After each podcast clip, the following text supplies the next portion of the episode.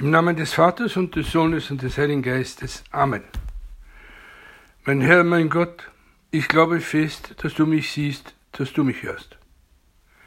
Ich bete dich in tiefer Ehrfurcht an.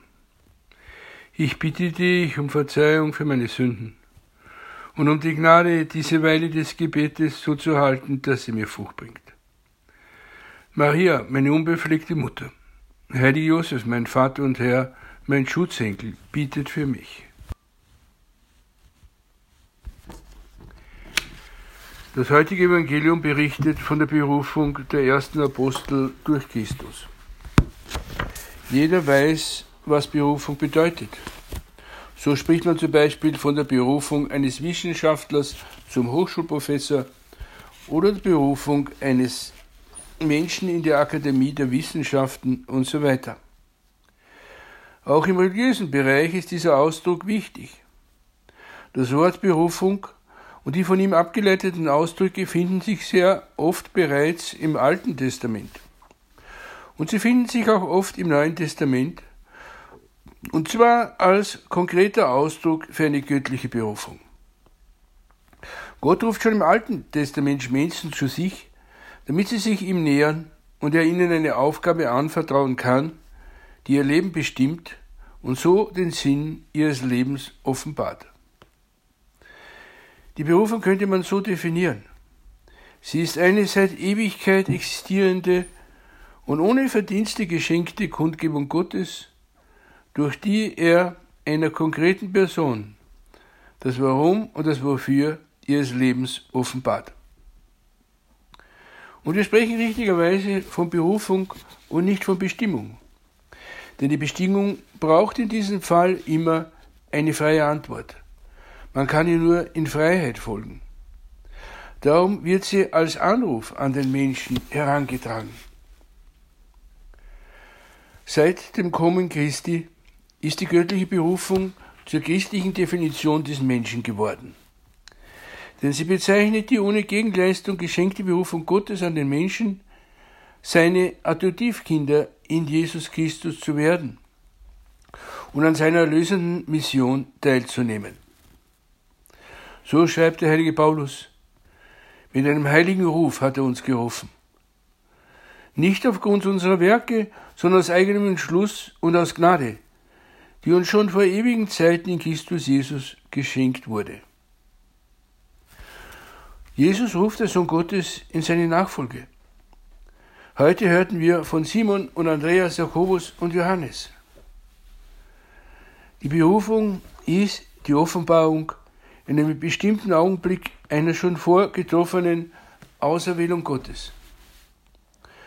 So bezeugt der heilige Paulus von sich selbst. Als aber Gott, der mich schon im Mutterleib auserwählt und durch seine Gnade berufen hat, wie in seiner Güte seinen Sohn offenbarte, damit ich ihn unter den Heiden verkündige.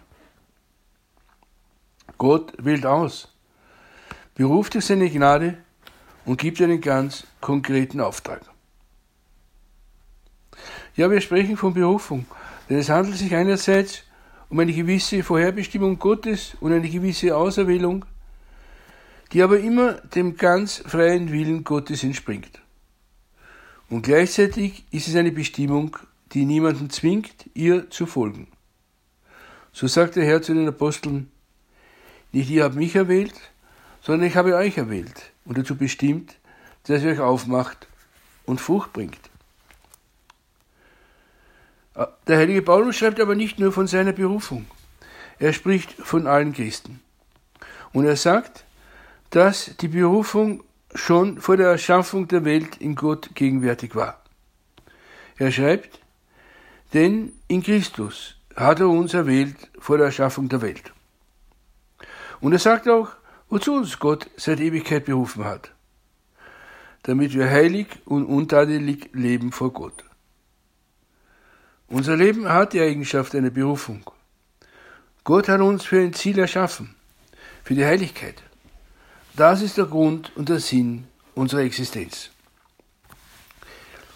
Die Heilige Schrift erzählt von vielen einzelnen Berufungen, wie zum Beispiel die des Abraham, des Moses, der Propheten, der Apostel und so weiter.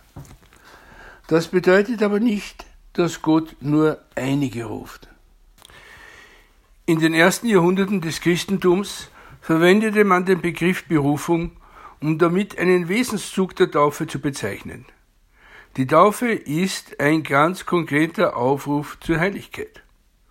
Und es wird in diesem Zusammenhang, besonders bei einer Erwachsenentaufe, darauf hingewiesen, dass diese Berufung einen komplett neuen Lebensstil verlangt. Die Taufe ist Berufung von der Dunkelheit ins Licht des Glaubens, von der Unwissenheit zur Erkenntnis der Herrlichkeit Gottes, von einem sündhaften Leben zum neuen Leben der Kinder Gottes. Ab dem vierten Jahrhundert wurde dieser Begriff immer mehr auf ganz konkrete Berufungen eingeengt. Man weiß nicht genau den Grund dafür, aber einer der Gründe könnte folgender sein. Im Evangelium wird die Begegnung des Herrn mit dem reichen Jüngling berichtet, den der Herr ebenfalls zur Nachfolge beruft. Christus sagt zu ihm, wenn du vollkommen sein willst, geh, verkauf deinen Besitz und gib das Geld den Armen. So wirst du einen bleibenden Schatz im Himmel haben. Dann komm und folge mir nach. Und eine damals sehr bekannte Biografie des ersten Einsiedlers und Mönch, des heiligen Antonius, berichtet, dass gerade diese Worte des Herrn den heiligen Antonius dazu bewogen haben, alles zu verlassen und sich in, in die Wüste zurückzuziehen. Und so wurde der Berufung mehr und mehr auf Ordensleute und Priester angewandt. Man hat übersehen, dass man Christus auf vielen Wegen nachfolgen kann und dass die Loslösung vor allem das Herz und nicht nur die äußeren Güter betrifft. Alle sind gerufen, Christus mit ganzem Herzen nachzufolgen. Diese Wahrheit ist in der Kirche natürlich niemals ganz verloren gegangen und sie kann auch nicht verloren gehen, weil sie zum inneren Selbstverständnis der Kirche gehört. Und das Zweite Vatikanische Konzil hat diese Wahrheit wieder in den Vordergrund gerückt. Gott ruft alle. Er ruft sie zur Heiligkeit, denn das ist es, was Gott will, schreibt der heilige Paulus, eure Heiligung. Und der heilige Josef Maria schreibt, führe es dir immer wieder vor Augen. Es gibt viele Männer und Frauen in unserer Welt, und unter ihnen gibt es keinen einzigen Mann und keine einzige Frau, die der Meister nicht ruft. Er ruft sie zu einem christlichen Leben, zu einem Leben in Heiligkeit, zu einem Leben der Auserwählung, zum ewigen Leben. Denn so verkündet auch der Zweite Vatikanische Konzil, der Herr Jesus, göttlicher Lehrer und Urbild jeder Vollkommenheit, hat die Heiligkeit des Lebens, deren Urheber und Vollender er selbst ist, allen und jeden einzelnen seiner Jünger in jedweden, Leben, jedweden Lebensverhältnissen gepredigt. Seid also vollkommen, wie auch euer Vater im Himmel vollkommen ist, sagte er. Und dann spricht das Konzil auch von der Berufung durch die Taufe und sagt, die Anhänger Christi sind von Gott nicht Kraft ihrer Werke, sondern aufgrund seines gnädigen Ratschlusses berufen. Und in Jesus dem Herrn gerechtfertigt sind sie in der Taufe des Glaubens wahrhaft Kinder Gottes und der göttlichen Natur teilhaftig und so wirklich heilig geworden jeden, so sagt das Konzil, ist also klar, dass alle Christgläubigen jeglichen Standes oder Ranges zur Fülle des christlichen Lebens und zur vollkommenen Liebe berufen sind. Gott ruft den Menschen zur Fülle des christlichen Lebens, zur Vollkommenheit und zur Vollkommenheit der Liebe. Und Gott ruft den Menschen nicht nur sein eigenes Leben zu heiligen, sondern auch an der Ausbreitung des Gottesreiches in der Welt mitzuwirken. Auch dazu ruft Gott alle Menschen. Natürlich in besonderer Weise den Christen, wie es ebenfalls im Zweiten Vatikanischen Konzil heißt, dass eben diese Tätigkeit der Ausbreitung des Gottesreiches einfach Apostolat nennt. Die Kirche heißt es dort, verwirklicht das Apostolat wenn auch auf verschiedene Weise, durch alle ihre Glieder. Denn die christliche Berufung heißt, es ist ihrer Natur nach auch Berufung zum Apostolat. Und, das heißt weiter, Pflicht und Recht zum Apostolat haben die Laien Kraft ihrer Vereinigung mit Christus, dem Haupt. Das Konzil spricht also von der Pflicht sogar des Apostolates. Denn heißt es, durch die Taufe dem mystischen Leib Christi eingegliedert und durch die Firmung mit der Kraft des Heiligen Geistes gestärkt, werden sie vom Herrn selbst mit dem Apostolat betraut. Christus ist die Wahrheit Weg.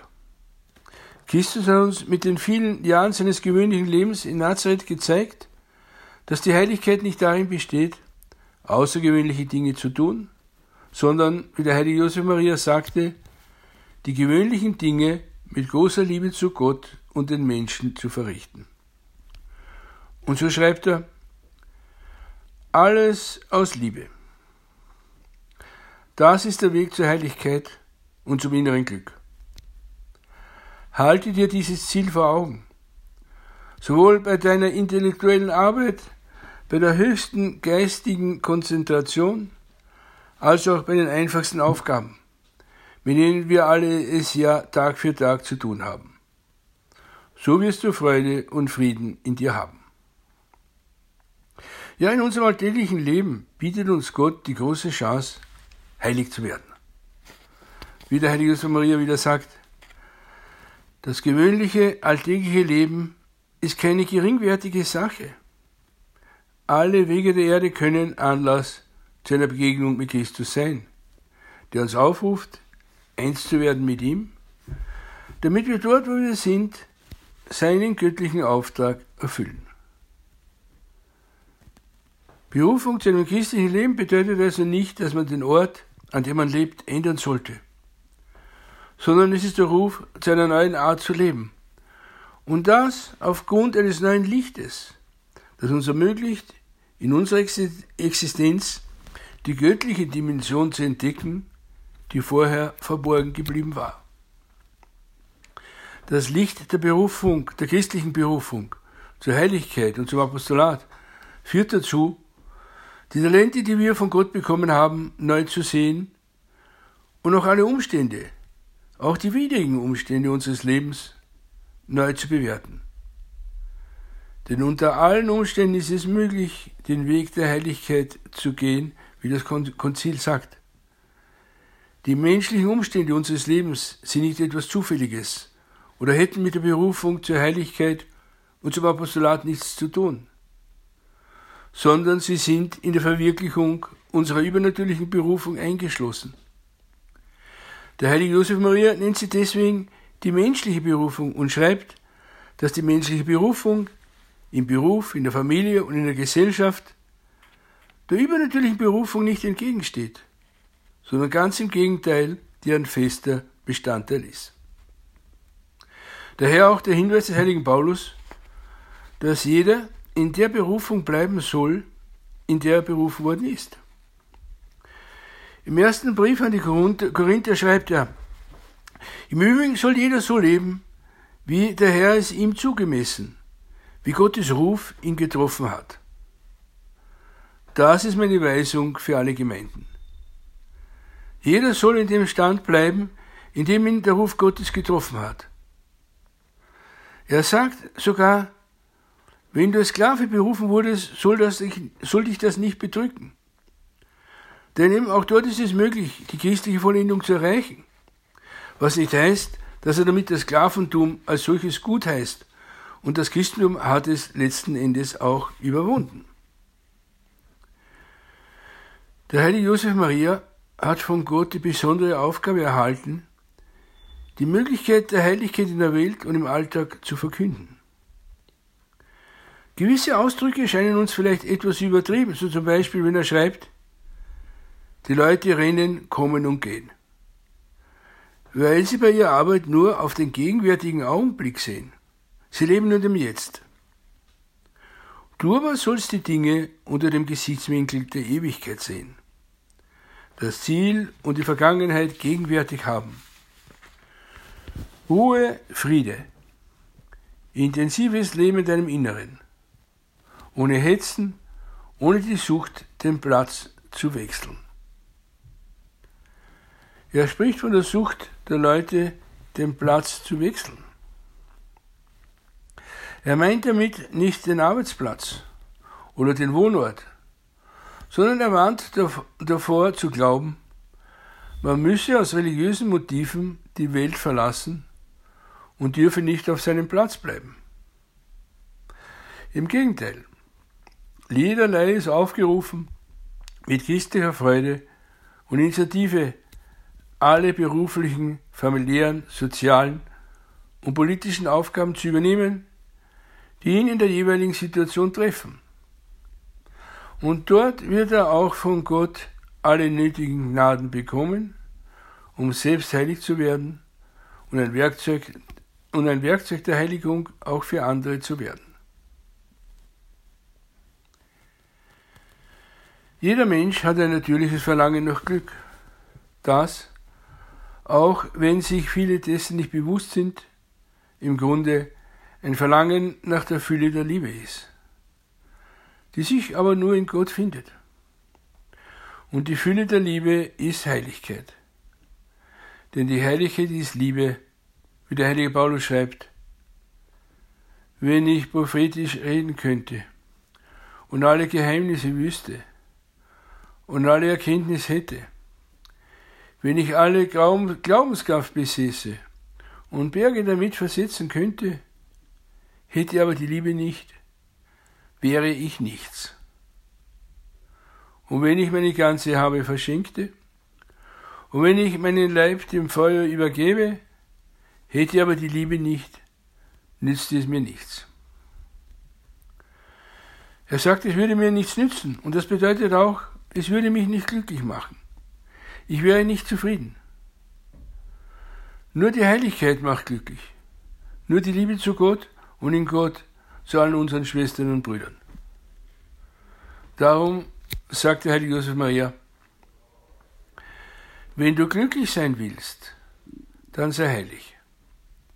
Wenn du glücklicher sein willst, dann sei heiliger. Und wenn du sehr glücklich sein willst, dann sei sehr heilig. Und bekannt sind die Worte des heiligen äh, Augustinus aus seinen Bekenntnissen. Gott, du hast uns für dich erschaffen und unruhig ist unser Herz, bis es ruht in dir. Die Heiligkeit in meinem gewöhnlichen Leben und die Heiligkeit eines gewöhnlichen Laien ist möglich. Der heilige Josef Maria hat es selbst oft erlebt und darum schreibt er, das Ziel, das ich euch vor Augen stelle, genauer gesagt, das Gott uns allen vor Augen stellt, ist kein Fantasiegebilde und kein unerreichbares Ideal. Ich könnte euch, sagt er, von so vielen ganz gewöhnlichen Männern und Frauen, wie ihr und wie ich, erzählen, die sich entschlossen haben, Christus zu folgen und in Liebe das Kreuz eines jeden Tages zu tragen, nachdem sie auf scheinbar gewöhnlichem Weg ihm begegnet sind.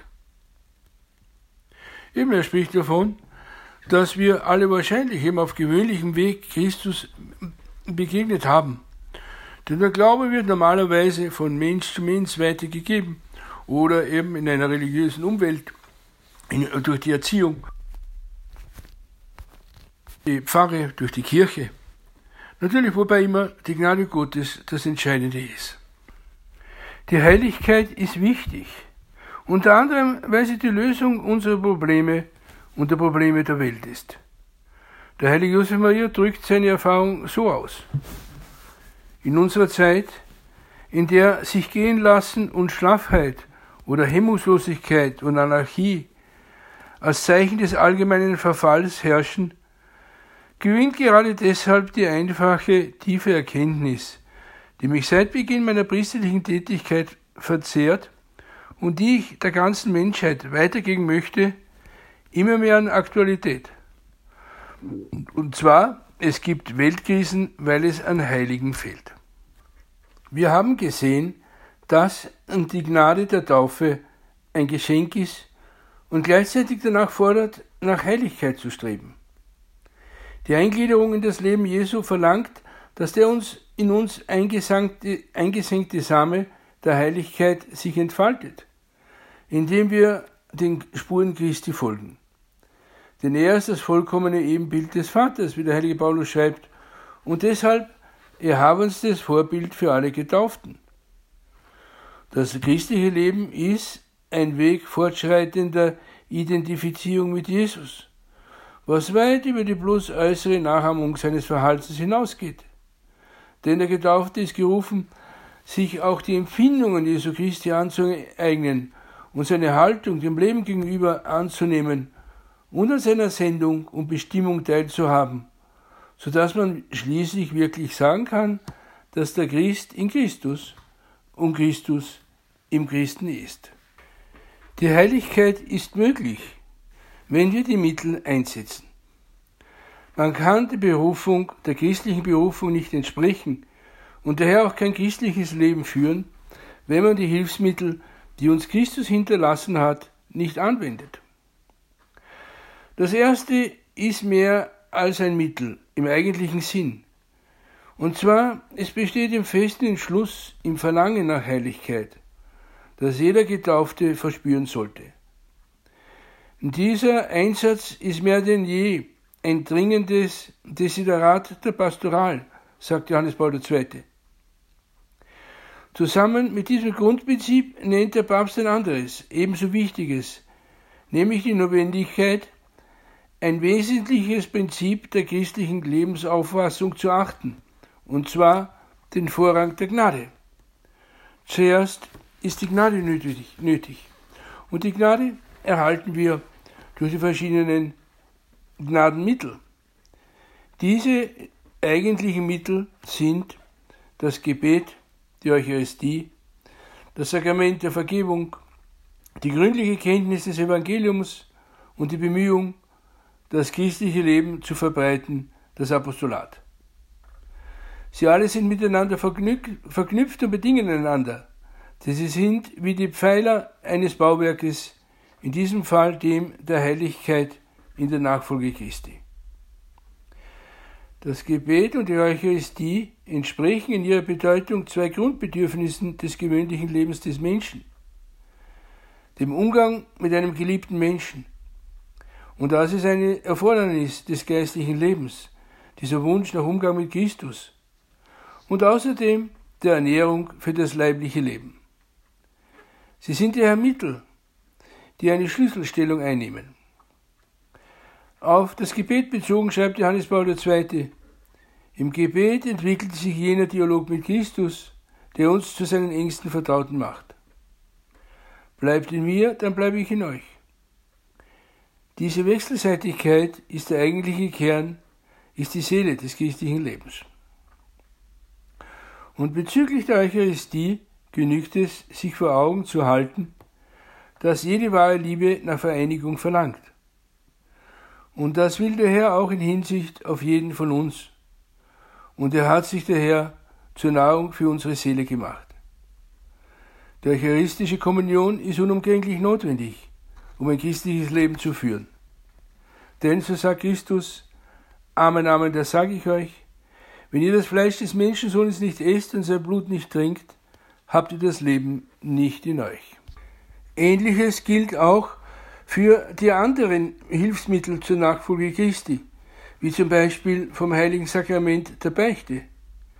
Wir alle müssen unseren Leib nicht nur ernähren, sondern auch reinigen und pflegen. Das bewirkt Jesus durch das Sakrament der Buße.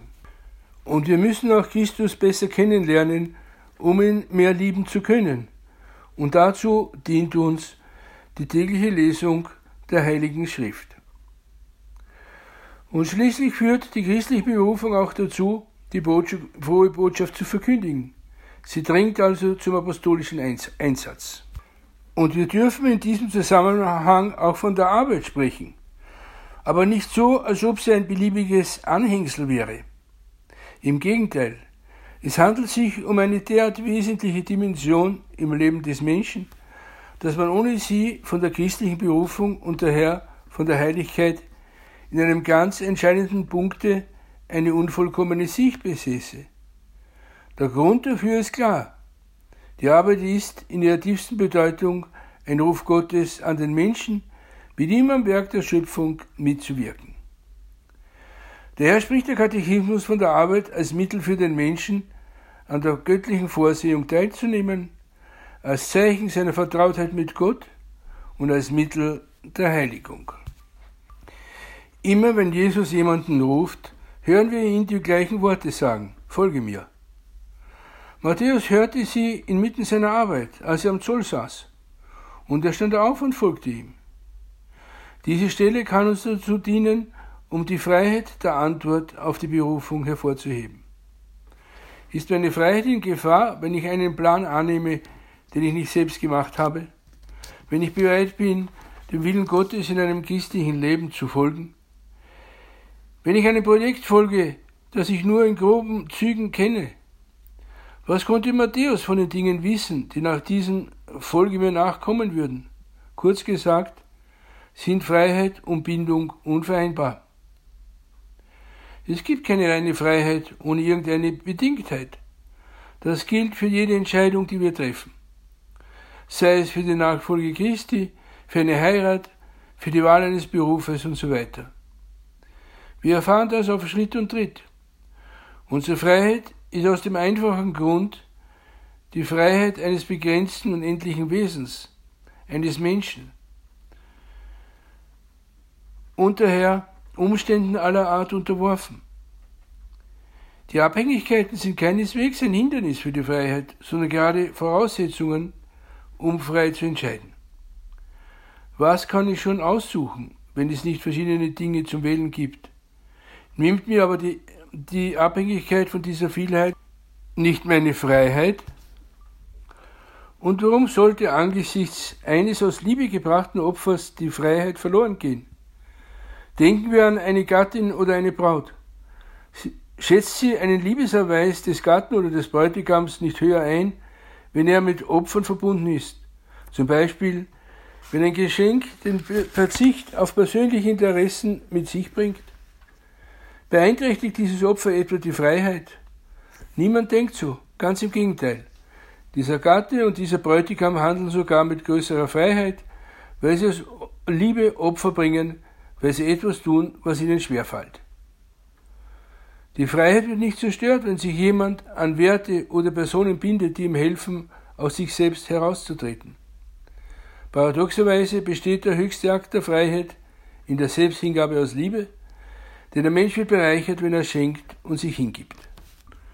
Und Christus ruft uns auch zum Apostolat, wie wir schon gesehen haben, und genau dort, wo uns Gott hingestellt hat. Jesus sprach bei seinem Abschied zu uns allen, Friede sei mit euch. Wie mich der Vater gesandt hat, so sende ich euch. Es ist eine echte Berufung mit einer echten Sendung.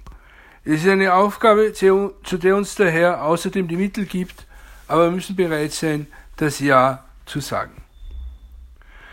Was ist also zu tun? fragt der heilige Josef Maria und antwortet. Das christliche Apostolat ist weder ein politisches Programm noch eine kulturelle Alternative. Es will die Ausbreitung des Guten. Es wird getragen von dem ansteckenden Verlangen zu lieben. Es will Frieden und Freude verbreiten. Aus einem solchen Apostolat werden ohne Zweifel allen Menschen Güter des Geistes zufließen. Mehr Gerechtigkeit, größeres Verständnis, mehr Achtung der Menschen untereinander. Vielleicht fragt sich der eine oder andere, wie er den Menschen diese Botschaft bringen kann, sagt der heilige Josef Maria. Und er antwortet, mit Natürlichkeit, mit Einfachheit. So wie ihr lebt inmitten der Welt, im Bemühen um eure berufliche Arbeit und um eure Familie, teilnehmend an allen echten Sorgen der Menschen mit Achtung vor der legitimen Freiheit eines jeden. Mit Natürlichkeit und Einfachheit so sollen wir mit unserem Beispiel auch, aber auch mit unseren Worten von unserem Glauben, von Christus, der Erlösung und den ewigen Wahrheiten Zeugnis geben. Maria hat eine einzigartige Berufung von Gott erhalten. Es ist nicht nötig, dass wir uns mit ihr vergleichen. Aber wir können doch etwas von ihr lernen. Die schnelle Bereitschaft, mit der sie zu ihrer Berufung Ja gesagt hat. Mir geschehe, wie du es gesagt hast, sagt sie zum Engel. Und Gott ruft auch uns und erwartet auf unsere Antwort.